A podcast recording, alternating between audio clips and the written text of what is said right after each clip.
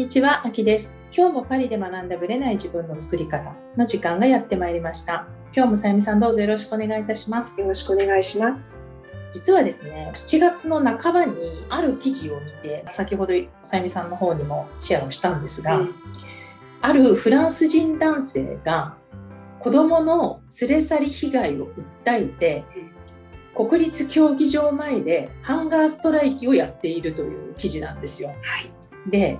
死んでも構わない国際社会を動かし我が子に再会できるまで続けるっていう今もやってんの？かちょっと私わからないんですけど、私もね、なんか7月のいつだったっけな、ニュースで見て、はい、でたまたま Facebook で、はい、私のよく行っていた日本でのね、東京のレストランうのん。オーナーが、うん。なんと彼と一緒に写真を撮ってて、そのストライキ中の彼のところに行って、うん。応援してたみたい。な。なるほどね。そういう Facebook のうん。投稿が上がってきたんで、あらそれそれって本当2、3日前か、うん、やってるんだ。じゃあまだやってるんですね。びっくりしました。このストライキをスタートしたの7月10日からなんですよ。じゃあまだやってる可能性。てる可能性。まあ多分オリンピック始まるまでやるとかそういう感じなのかなと思うんですが。そうそうマクロン大統領はいが一応開会式はい。来る。に来るって言ってますよね。その時に会いたいっていうことを面会をうん。求めてると、あとサポートうん。フランス政府からのサポートを求めてるっていうことで会おうとしてるっていうことを聞きました。でこのちょっと実態についてねお分かりにならない方もいらっしゃるのでお話ししたいんですが、はい。これ国際結婚まあこれは彼らは一応国内で日本で結婚された国際結婚の方なんですけれども、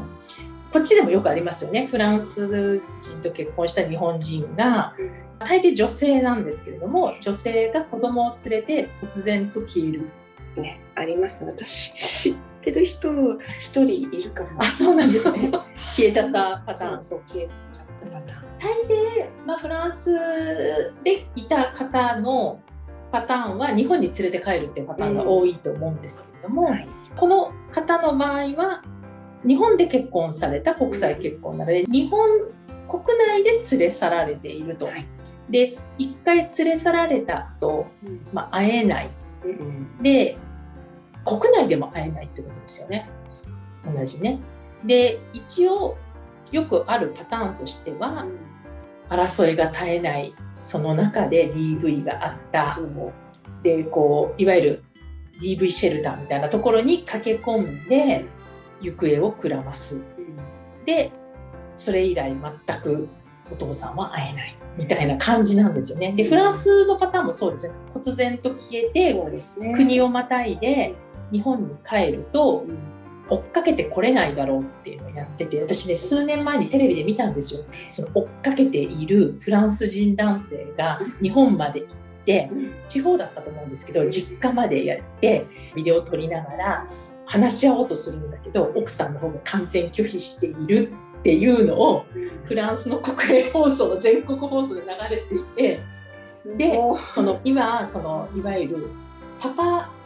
グループっていうかパパのパパとしての人権を守ろうみたいな、うん。なんかあまりにもお母さんと子供っていうのが優先されすぎていてパパだって子供に会う権利があるのに勝手に日本に帰ってしまってで実際ハーグ条約がね今までなかったところから、まあ、できるようになって、まあ、連れ去られなくなっちゃったんですけれども、でそれで揉めているカップルで日本って遠いからフランスからやっぱ追っかけられないんですよねそうですよね。日本の地理も分かんないし言葉も分からないし。言葉の問題大きいと思いますし。ねうんで日本の場合は違うと思うんですけどフランスで結婚した場合には基本的に親権は共同ですもんね。そうなんですうん養育権がどっちかにあるとかそういうのはあると思うんですけどはいだからお父さんにも絶対会う権利があるはずなんですよ。そうですね。で結構この周辺で私の周辺とか多分アキさんの周辺でもそうだと思うんですけど離婚したカップルねいっぱいいるでしょ？そうで子供たちは例えば今週はパパのところ。で来週はママのところとか2週間おきにやったりとか、ね。やっぱりいくら別れてもうん。親は親なのでそう。必ず行き来してますよね。だからあえて近くに住んでいる、うん。それ行き来がしやすいようにわざわざ遠くに引っ越すってことをしないっていうカップル結構多いと思うんですけれども、日本だと親権って1人じゃないですか。だからそのもう連れ帰って私が育ててるって言っちゃったらもうなんか真剣みたいな感じがあるのかなっていうことですよね。そのメンタリティのまま外国から日本に子供を連れて帰ってくるとやっぱりそれハーグ条約違反みたいに、そうなんですよね取られて誘拐っていうそうなんですよ。ですよね。ねでも日本の警察が例えば国際警察が絡んでやろうとしても日本政府がそれを拒否したりすると、うん。それ以上追っかけられないっていうことで結構実は非難を浴びて国際的に。ですよね。うん。うん。っていうのも聞くので,、うん、で彼は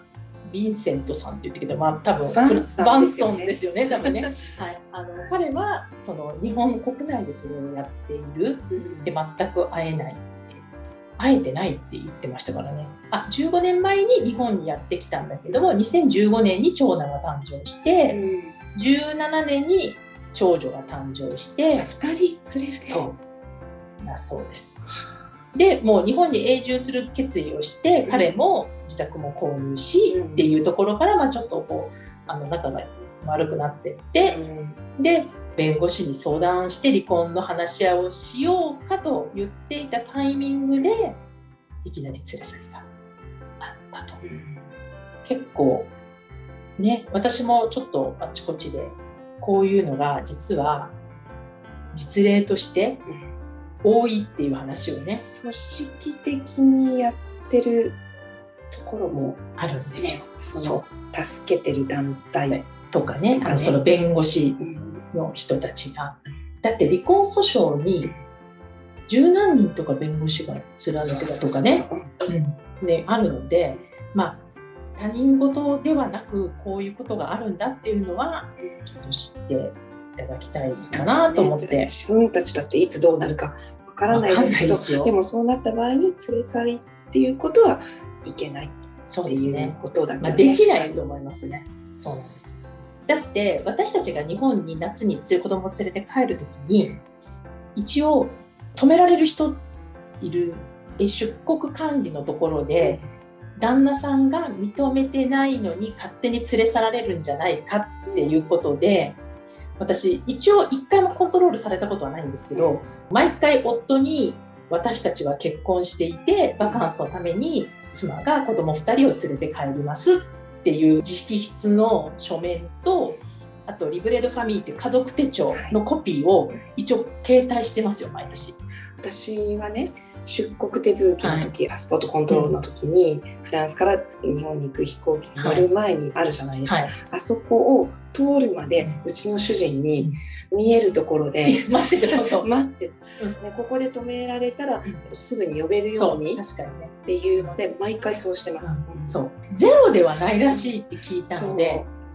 ね、一筆ね書いておいた方が絶対安全ですよね。だってどういうふうに捉えられるかわからないですもんね。ある方が私直接知らないんですけどもネットで本人が書き込みをしてたからねあれなんですけども離婚訴訟を行っていてですごくもう疲れ、まあ、その時まだハーグ条約の前だったと思うんですけども、もう離婚に疲れてその、ね、裁判になるとかも大変だからちょっとバカンスで日本に帰るねって、まあ、本人にも本人というのは旦那さんにも伝えてで子供を連れて実家に帰ってきますって言ったらそこかなり憎しみ合ってたので、うん。旦那さんが通報したの。で飛行機乗る直前で逮捕じゃないけど止められて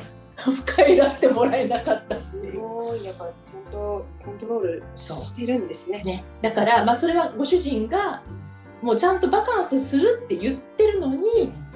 誘拐だって通報しちゃったからなんですけど まだそこまで悪化してるからってことはあるんですけど、まあ、そういうこともありえるっていう、はい、もう笑い事じゃないですよね。本当ですよね。うん離婚訴訟中の方たちは要注意ですよはい要注意ね。ですね。だからこの子供の連れ去りも今国際結婚の話をしましたけど、日本国内でもかなり増えてるみたいなので、日本人同士でもね、ちょっとね、そういうケースがあるっていうことをね、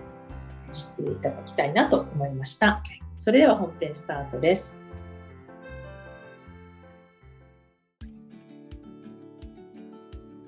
はい、本編です。今日はですね、ノート術の養成講座を7月からスタートしたので、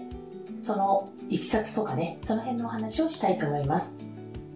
ノート術を教える、その本講座を教える講師はずっとやってきたんですね、3月から。で、7月からその養成講師を担当するその講座の方もやることになりました。今月はね、7月の11から11、20、30みたいな感じでね、やってるんですけれども、養成講座をやるにあたって、私自身もね、もちろん、どうせだったらね、くさんの方に来ていただきたいし、まあ、同時にね、本講座もやるので、それぞれ月3回ではあるんですけれども、本講座と養成講座をやるので、月6回講座をやることになり、案内文を作ったり、結構それなりにね、忙しい日々を6月送ってたんですね。で、もちろん、6月の時に、いちかさんに養成講座をやるにあたってという講座もね、受けてました。私もね、その、本講座の養成講師の授業ももちろん受けてるんですけども、その、さらに先、講師養成の方の講座をやるにあたっての講座みたいなものも実際に受けてたんですね。で、3回1時間ぐらいずつかな、受けたんですけれども、これね、何を感じたかというと、言語化して簡単に言うと、もうね、自分が願望として、決めたことは叶わないわけないなっていうのを正直思いました。もちろん、本講座をやってる時、養成講師として3月から教えてた時も、自分なりにそうやってちょっとずつちょっとずつ分かってきたこともあったんですけれども、ここに来て、ベースがきちんとあったからっていうのもあるかもしれないんですけども、こう一気に物事の本質が何なのかっていうところが分かったことにより、さらにその願望を叶えていくための方法というよりもね、考え方、本質だけに迫ると、うん、叶わないわけないなっていうことが本当にはっきり分かりました。ちょっとね、荒っぽい言い方ではあるんですけれども、もともと叶うつもりでずっと分かってたし、脳の仕組みとかも分かってたので。だけれども、本当の本質からいくと、もう体感として、これしかないなというか、叶わないわけないなっていう、もう叶って普通だよね、みたいな感じになったんですね。で、皆さんね、例えば、養成講座をやりますって言っても、教えることなんて特に今のところ予定もないしとか興味ないしっていう方は、まあ、結構いらっしゃると思うんですね。で、実際に教えるっていう方の中には、まあ、養成講師になる方は、自分でビジネスをすでに持っていたり、あるいは副業として会社員としての仕事を持ちながら別のお仕事をね、やるっていう方もいらっしゃると思います。で、新しい可能性にかけてみたいっていう方もいらっしゃると思います。どちらにしても職業となるような仕組みは考えています。ですけれども、一番その受けてくださる方へのメリットがあるとするならば、自分の願望が教えることによって、養成講師をやることによって一番叶いやすいってことだと思います。なぜかというと、今さっきの叶わないはずないなって言葉と近いんですけれども、本講座として一受講生として受けてる自分と養成講師として養成講座を受けている自分ではもうすでにね視点が変わってるんですよ。今回もその養成講座というのはその本講座で話したことの種明かしをするんですよ。それはどういう視点で言ってるのかどういう意味があるのかっていうところを見ていただくというか教えるっていうのがポイントですので種明かしのねその本質が分かってしまうと本講座では実はさらっと流してるように見えていた言葉が実は本質を掴んでいるっていうケースが結構あるんですよね。だから養成講座を受けることによって視点がさらに変わったっていう感じかなと思います。で同時に私の場合はさらにその養成講師を育成するための講座を担当することになりその講師になるわけですからさらにその上の視点のもっと本質的な部分に入ったことによって本当の本当の種明かしがさらに分かったという感じになります。やはり何のためにやってるのかとかこれには何の意味があるのか、まあ、いちいちねその細かく理屈っぽく考える必要はないんだけれどもそういうふうに感じることによって今までやっていたことが実は遠回りしてたのかもなとかあこんなことに時間を割いてる場合じゃなかったのかなとかそういうことに気づけるんですね。でその連続でした。でこの、まあ、私が養成講師になる1月の時からその学んだことがどんどんこう順化されていくっていうんですかね。純度が上がっていく感じがしたんですよね。理解とその知識的なものとあと体験と。なのでどんどんこうちょっとねアルケミストの世界ですよね。こう金属を触ってるうちに最終的には純金になってしまうんじゃないかみたいなああいう感覚に近いかなと思います。なので、まあ、その辺のイメージを持ちながら同時に私170人ぐらいかな？180人か。ちょっと今数字忘れちゃいましたけれども、まあ、それくらいの方にねこの数ヶ月でお伝えしてるのでその方たちから出てきてる質問とかつまずきやすいところって結構大体自分の中で見えてきてるのでその部分はね結構精一杯お伝えしたいなという姿勢でねスタートしました。結構ね、まあ、準備準備がハードというか、まあ、自分の中でね満足いくところまで徹底的にやりたいっていうのもあったので準備してしすぎることはないんですけど同時にキリもないわけで、まあ、自分なりにねベストを尽くせるところまではやってきました。で今回はね一期というか新しいスタートを一緒に切ってくれたメンバーがね6人いらっしゃるんですけども本当に6人6様でノート術をスタートした時期もバラバラだしバックグラウンドも違うしいろんな方が集まっています。で何人かの方とねちょっと個人的にやり取りをさせていただいてお話を伺ったのはやっぱり種明かしが分かったっていうこととあとはね、まあ、スワメも見ていらっしゃる方は分かると思うんですけどゴールを達成するかどうかって結構ね期日っていうのが大事なんだなっていうことが分かりました。これ本講座でも言ってるんですけど脳って楽が好きなんですよ。安心する方がいいんですね。だから流れていっちゃうんですよ。楽な方に楽な方に。でだから皆さんが怠け者とかそういうことでは全くなくて脳の役割としてっていうか機能として楽なことが好きっていう前提なんですね。その理由とかも本講座でお伝えしてるんですけども。だから本当に願望が達成したい時って早ければ早いほど本当はいいじゃないですか。でも安心させたいとなると期日が後になっていったりとかね。期日を決めるだけで実は全然こうスイッチの入り方が変わるっていうのをねここ数日間でね結構私もいろんな方のを見させていただいて体験しています。今回はね7月でもちろん1ヶ月完結なんですけれども養成講師ってねどうやってなれるかっていうことだけ簡単にお伝えしておくとまず本講座と養成講座それぞれあって本講座を2回受けるんですね。で養成講座を1回受けるっていう。それで認定が出るってことなんですね。でもちろん本講座と養成講座を同じ月に受けても構いません。で2回目の本講座と養成講座を一緒に受けても構いません。ポイントは本講座を1回目受けて、まあ、1回目は本当にピュアな気持ちで、ね、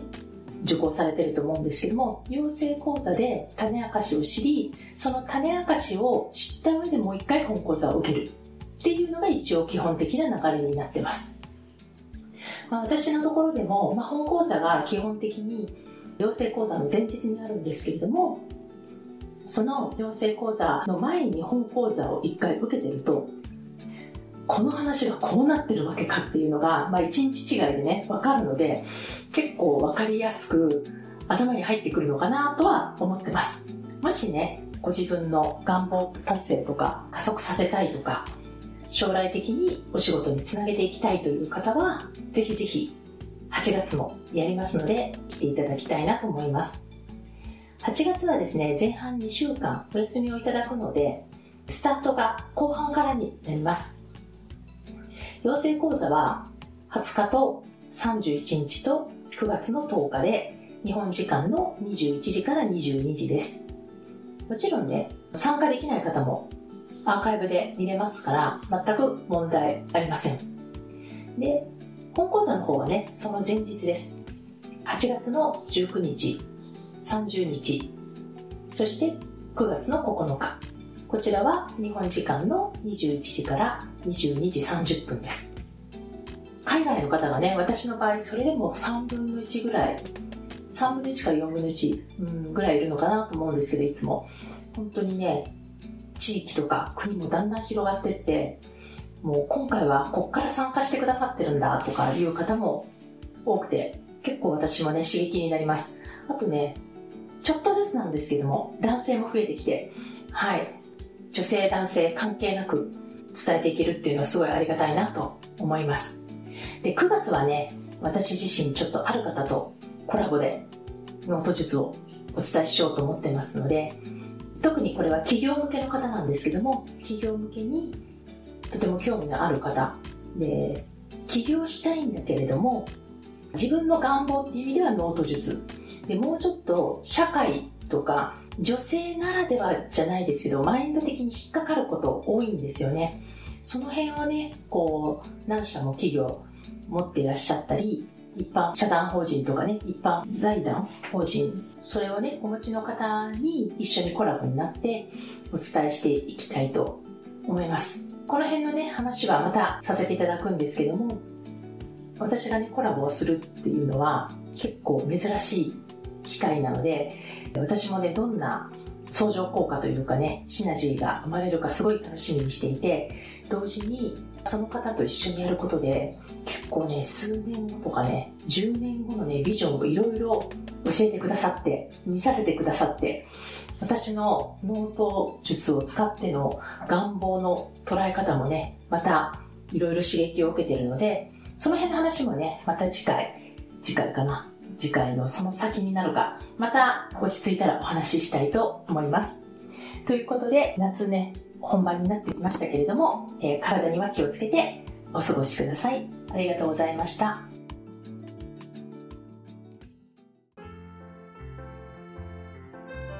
この番組は毎週日本時間の木曜日の夜に配信されています。配信場所は iTunes のポッドキャスト、Google ポッドキャスト、Amazon Music、Spotify などから聞くことができます。YouTube も時間差はありますがアップされています。iTunes のポッドキャストは登録ボタンを押していただくと自動的に新しい回が配信されます。また、週2回 Facebook とインスタでライブを行っています。